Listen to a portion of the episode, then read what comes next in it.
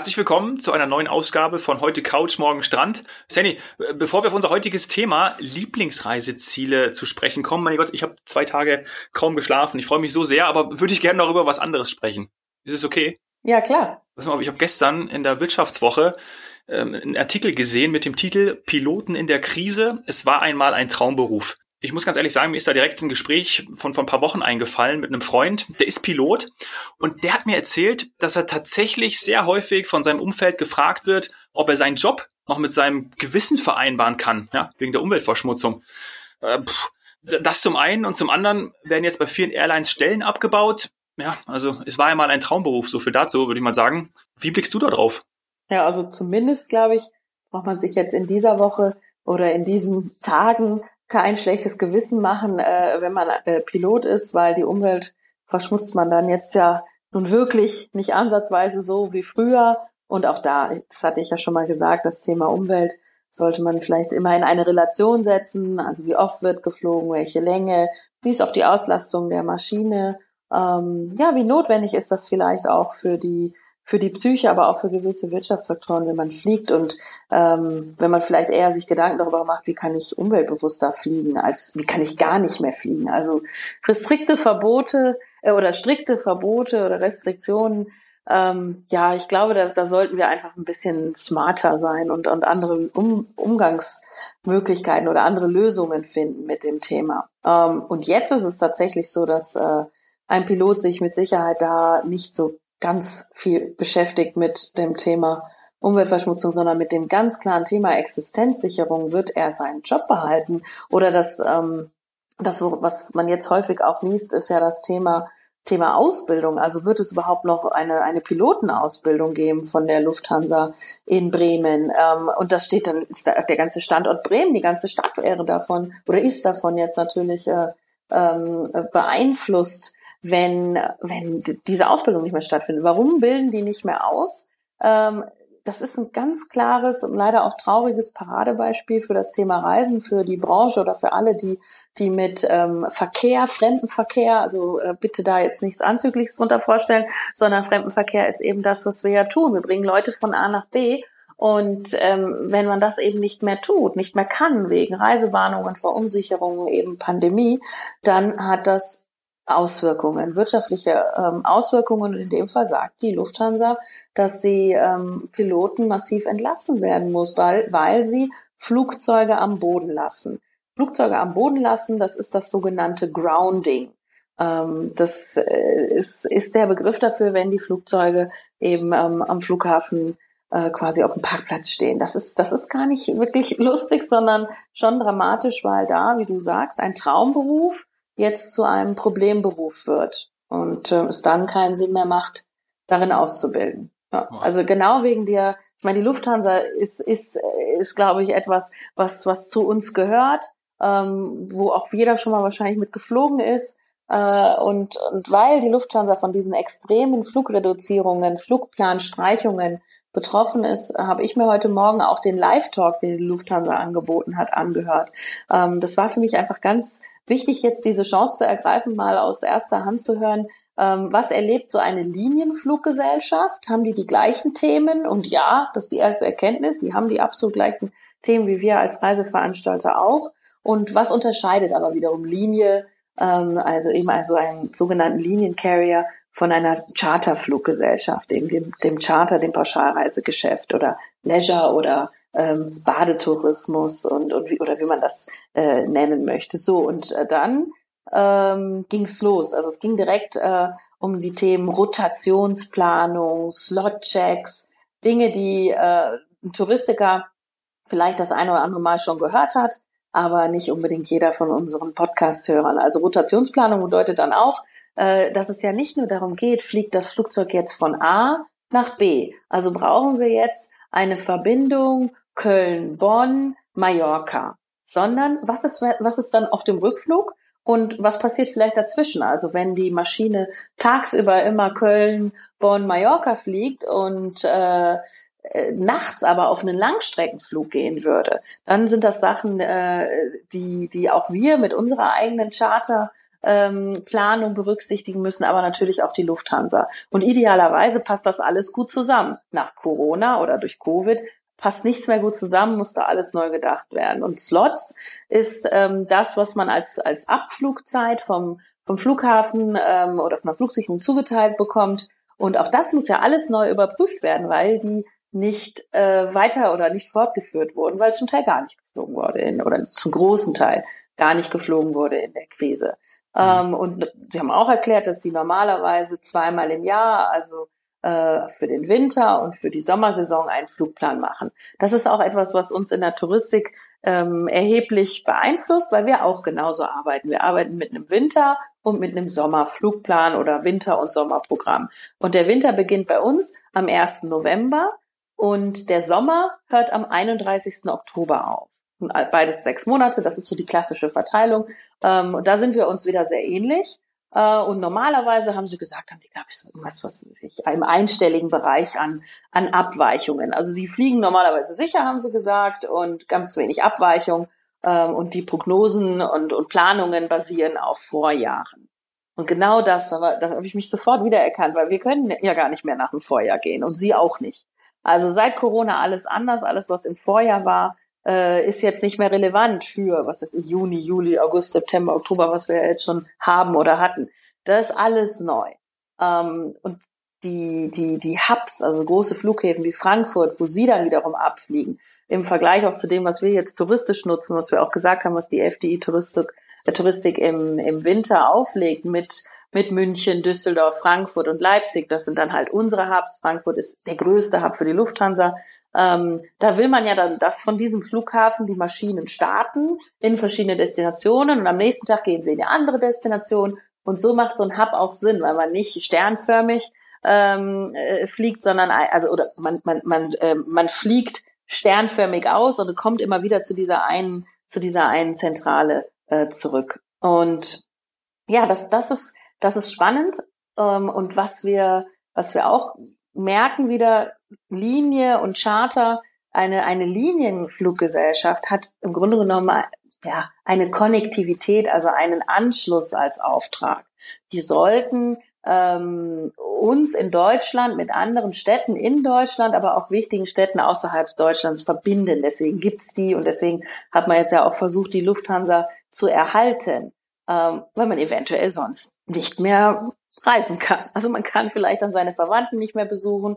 Ähm, und das ist, das hätte einen erheblichen Einschnitt auf unsere, also in unsere Welt, in unser tägliches Leben.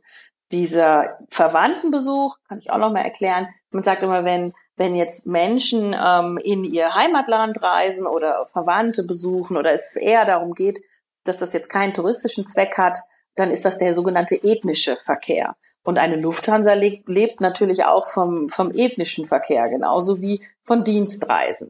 Das hat aber alles nicht mehr den Stellenwert und nicht mehr die Größe wie vor Corona. Deswegen haben sie auch interessanterweise gesagt, dass sie im Juli, Juli ähm, und vor allem dann auch im August ganz viel auf touristische Strecken gegangen sind. Weil da hat man dann eine Nachfrage gesehen. Die touristische Nachfrage war wohl sogar für sie überraschend höher als gedacht. Das zeigt wieder und das motiviert mich auch, dass ihr da draußen reisen wollt und ähm, euch dann halt eine Möglichkeit sucht. Nicht komplett drauf verzichtet, sondern ihr sucht euch eine sichere, eine gute Möglichkeit, in, in Urlaub zu fliegen.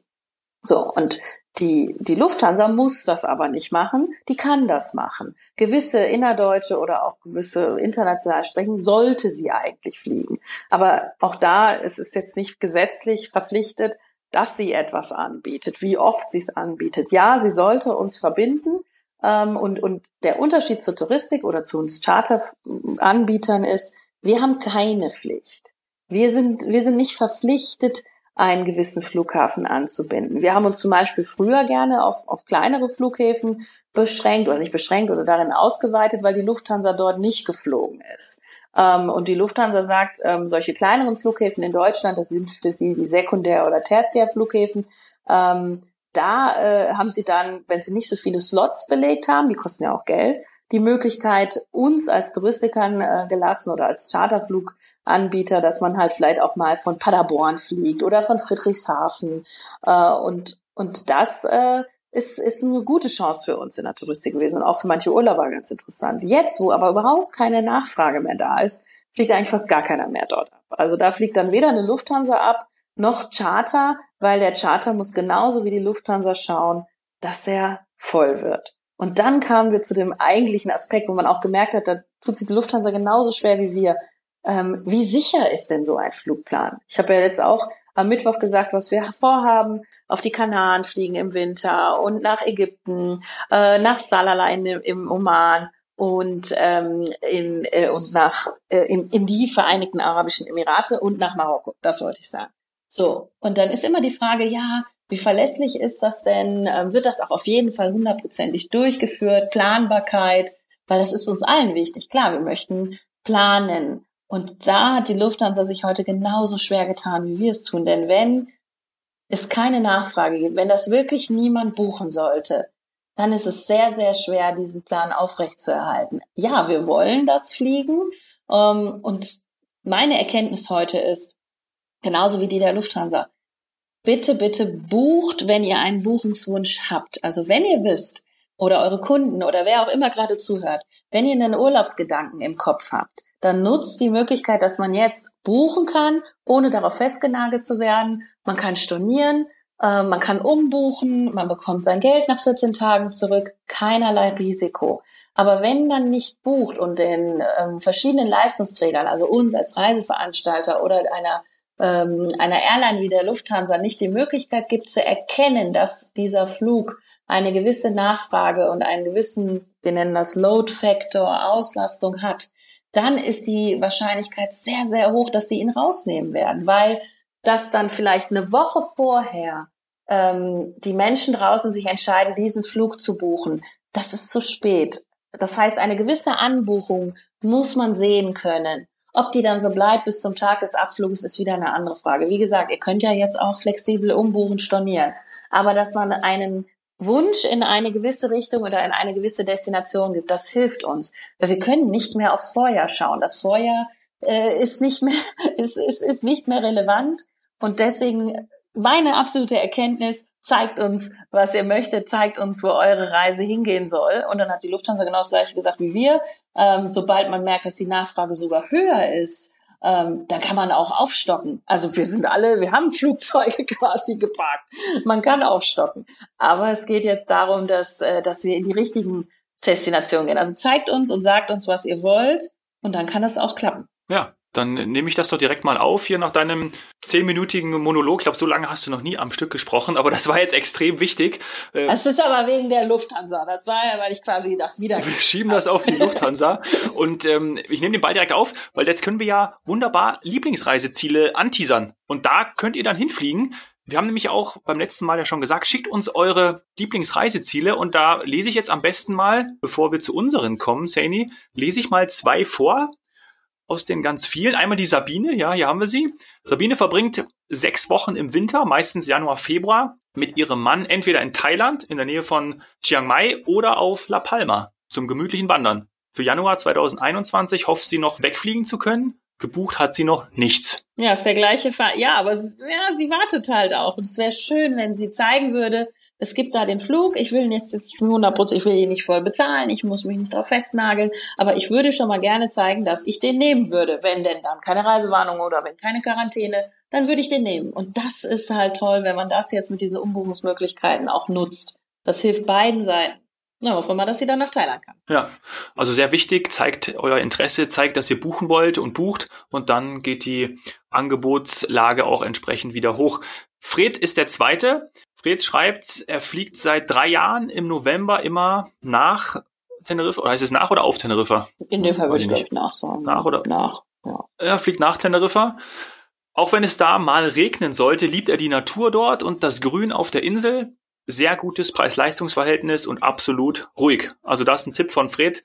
Bist du schon mal auf Teneriffa gewesen? Ja, und wahrscheinlich, äh, ja, ich denke, der Fred war eher im Norden Teneriffas, denn das, das trifft alles sehr schön auf den Norden Teneriffas zu. Teneriffa hat nämlich auch, haben wir ja auch schon mal gehabt, wie manche andere Regionen oder Inseln, zwei Seiten. Im Süden ist es ein bisschen, bisschen, ähm, ja, bisschen sommerlicher, kann auch mal ein bisschen mehr die Sonne scheinen, gibt's auch mehr so die typischen Baderesorts und, und äh, Urlaubshotels.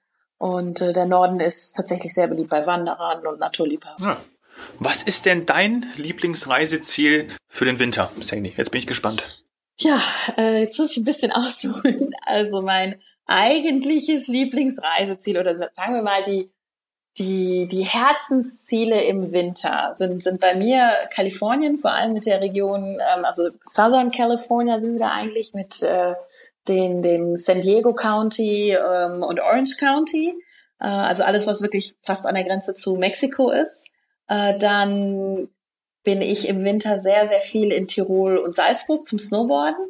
Da eigentlich fast in allen Orten schon, in allen Skigebieten und auch im, was jetzt wirklich immer verteufelt wird, in Ischgl. Natürlich war ich auch schon in Ischgl und auch schon bei Top of the Mountain Konzerten und so weiter. Und ich, ja, ich, äh, ich, ich kann das, ich kann das verstehen, was da passiert ist. Ischgl hat, hat einen Flow und ähm, da hat der ein oder andere sich wahrscheinlich dem Flow hingegeben. Nein, da war ich auch wirklich schon häufiger. Und ähm, äh, die, ja, die Sehnsuchtsdestination Nummer eins, da kommen wir gleich noch kurz zu, war bei mir jahrelang waren die Seychellen. Absolute Traumdestination, absolute Trauminseln. Ähm, ansonsten im Winter Andalusien, das hat immer so ein bisschen den Charme, dass man da auf dem europäischen Festland den Sommer eben hervorragend verlängern kann. In den Bergen kann man alles machen, was man in Bergen machen kann, aber da kommen wir auch später nochmal zu. Und äh, nicht, dass ich das jetzt alles schon hier Spoiler-Alarm schon alles vorwegnehme. Ähm, und die, dann hätte ich noch so zwei, drei Ziele, da, das ist dann eher Sommer, sowas wie äh, oder Frühling, Herbst, sowas wie Südtirol und Südsteiermark ist dieses Jahr bei mir neu hinzugekommen. Also die stehen alle ganz, ganz oben. Und wenn ich dann aber ehrlich bin und nicht ganz so fancy, sondern ich dann mal schaue, was ist denn tatsächlich in den letzten Jahren im Winter geworden, dann ist es flankieren zu meinem, sagen wir mal, wirklich tiefen Winter, wo, wo möglichst Schnee eben in Tirol und Salzburg liegt und ich dann snowboarde, dann bin ich flankierend ähm, im frühen Winter, späten Herbst und, und Frühjahr, Frühling bin ich dann doch in den Destinationen, die wir jetzt auch schon gesagt haben, die wir anfliegen äh, ab, ab den Weihnachtsferien. Das ist dann halt Kanaren, Marokko und Ägypten. Warum? Weil ich da für eine Woche schnell hinfliegen kann, weil ich nicht zwei, drei Wochen Urlaub nehmen muss, nicht in eine Hochsaison rutsche, ähm, weil ich den Winter nicht verpassen will mit dem Schnee in den Bergen, sage ich auch ganz ehrlich. Deswegen muss ich so eine Woche weg Sonne tanken, ähm, meistens auch zum Wassersport. Ja, und deswegen muss ich ehrlich sein, ich mache nicht immer nur total fancy, abgehobene äh, Winterreisen ähm, und habe deswegen vielleicht auch schon weniger gesehen auf der Fernstrecke als andere, weil ich tatsächlich im Winter immer mal so eine Woche Kanaren, Marokko, Ägypten für Wassersport einschiebe. Ja. Okay, und zum Winter würde ich jetzt ja auch Seychellen zählen. Immer wieder Seychellen, davon träumen ja ganz viele. Warum Seychellen? Sag mal. Ja, weil es da am Strand schön aussieht. Also ist jetzt ganz vereinfacht. Es ist wirklich so, dass du ähm, du kennst dieses äh, weißer Sandstrand, Muschelsand, eine, eine gebogene Palme und türkisblaues Wasser. Das ist ja ein, ein absolutes äh, Traumbild, mit dem wir immer arbeiten, auch in der Touristik. So, das fand ich als als als Kind, ähm, weil das war tatsächlich seit diese Schellen haben mich äh, äh, in den Bann genommen. Da war ich acht äh, und das war auf einmal dieses Bild. Ja, ich habe dieses türkisblaue Wasser, diesen tollen Strand, ich habe Palmen und bam, auf einmal diese großen Granitfelsen. Das hatte irgendwas Dreidimensionales in, in Werbungen, auf Fotos, äh, in Reportagen. Das ist, das, das ist mal was anderes. Da ist noch so ein Highlight am Strand. Irgendwas, so ein i-Tüpfelchen. Und das, das, ja, das war auch genau richtig so, weil es hat sich für mich, hat sich das bewahrheitet, dass ich einfach in der Szenerie dort am Strand wirklich aufblühe. Das ist für mich spannend. Da dann gehe ich auch mal äh, um die Granitfelsen rum, in den Schatten oder auf den Granitfelsen rauf und schaue mir den Ausblick an und habe wirklich das, was wir von einer Picture Perfect Postkarten äh, Südsee-Destination vielleicht erwarten, das habe ich dann auf den Seychellen eben mit diesen massiven Granitfelsen und auch dahinter im Landesinneren äh, sind die Inseln extrem vielfältig, üppig.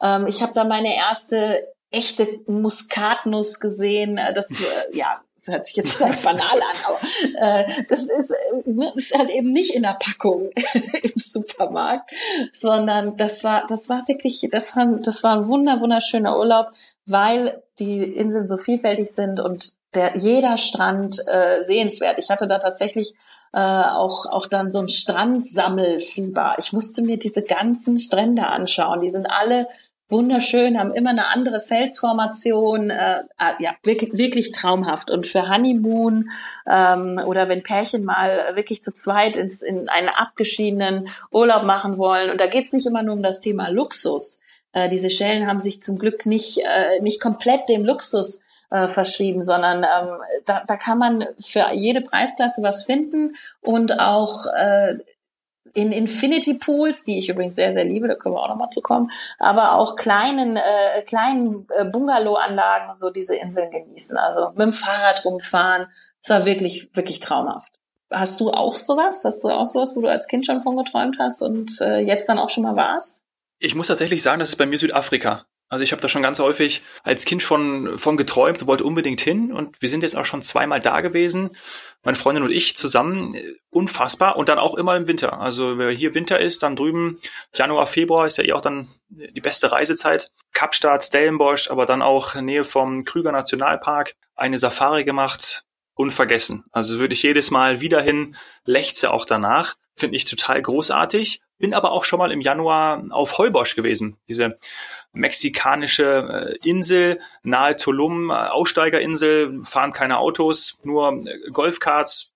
Und im Oktober, November Portugal. Bin schon im Sommer auch mal im, im, Juli in Portugal gewesen, aber dann auch im letzten Jahr tatsächlich vier Wochen.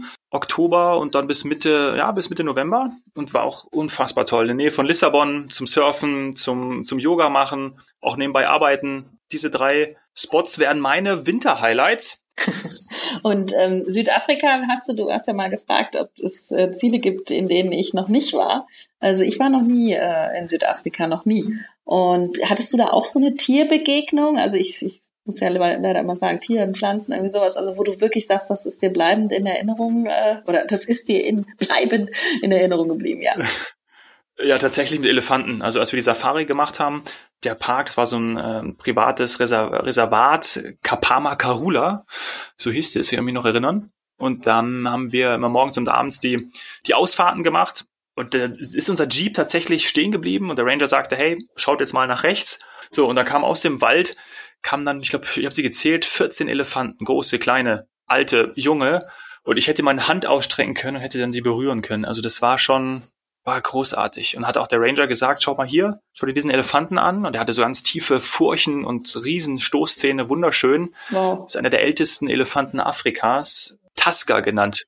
Ja. Und wie weit war, ähm, wie weit war jetzt dieses Elefantenerlebnis von Kapstadt weg? Na, da sind wir schon von Kapstadt nochmal mit dem Flugzeug zwei Stunden in die Nähe von Johannesburg geflogen. Oder nee, nee, nicht zwei Stunden, eine Stunde. Ah, das war eine Ja, genau. Aber wir sind direkt dann auch in dem Hotsprüt, so hieß es, H ich meine, ist richtig. Äh, ja, ja, das, das wollte ich wissen. Das, das, das wollte ich eigentlich nur auch für die Zuhörer hören, dass man halt versteht, dass man äh, eben Kapstadt machen kann und dann aber auch äh, sowieso in die, in die Trendy, in die Hotspot-Stadt äh, Johannesburg, also zumindest äh, höre ich das jetzt immer. Mhm. Und ähm, von dort aus hat man dann viel, viel größere Wahrscheinlichkeiten, äh, die Big Five zu sehen oder Elefanten zu sehen. Ja, Gibt es aber anscheinend auch in der Nähe von äh, Kapstadt einen Park, wo man, wo zumindest versprochen, Gibt's auch Reservoirs, ja, genau, wo ja, zumindest ja, versprochen ja. wird, die Big Five zu sehen.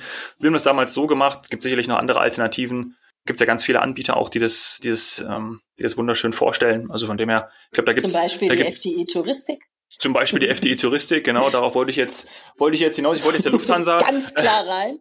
wollte ich jetzt noch, wollte ich jetzt noch eigentlich dich fragen, ob die Lufthansa denn heute Morgen erwähnt hat, äh, weil ich habe nämlich, ich weiß nicht, ob es gestern oder vorgestern im Ticker war, dass aktuell ähm, South African Airlines irgendwie nicht mehr aus Deutschland rüberfliegt. Sonst gab es ja von München auch immer noch den Direktflug und von Frankfurt. Hat die Lufthansa sich dazu geäußert, ob da nochmal irgendwie generell was passiert, gerade Flüge zum Beispiel nach äh, Südafrika?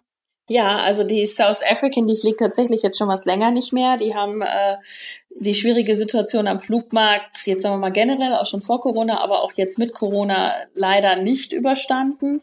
Und ähm, die Lufthansa hat dann heute Morgen erwähnt, dass sie ja als allererste Airline in Europa äh, wieder überhaupt nach Südafrika ähm, geflogen sind. Und zwar eben nach Johannesburg, was du auch gerade erwähnt hast. Also Kapstadt ist wohl in Planung und der Flugplan, Flugplan soll auch ausgebaut werden. Gilt aber auch hier, Sie müssen einen Indikator haben. Sie müssen ein bisschen sehen, ob der Kunde jetzt äh, nach Südafrika will oder die Urlauber oder auch vielleicht ein bisschen ethnischer Verkehr, Geschäftsreisen. Aber wie gesagt, Sie haben auch gesagt, es ist im Moment wirklich wichtig, dass Sie touristisch sehen, dass äh, Südafrika nachgefragt wird, auch Kapstadt nachgefragt wird. Also bitte äh, wenn Verbindungen da sind, äh, zeigt uns, dass ihr sie buchen wollt, äh, im Reisebüro, äh, online oder auch eben bitte auch an, äh, per E-Mail an uns. Ähm, die Lufthansa direkt, klar, die würde diese Info sicher auch aufnehmen, aber wir, wir, wir würden als Branche oder wir alle möchten generell sehen, wohin mit euch die Reise hingeht. Ja. Schreibt uns das an glücksmomente.fdi.de und dann machen wir Schluss für heute. Ich sehe gerade, das ist die längste Aufnahme, aber es war unheimlich wichtig und danke, dass du das mit uns geteilt hast, was du heute Morgen bei der Lufthansa erfahren hast. Danke, Sandy. Bitte.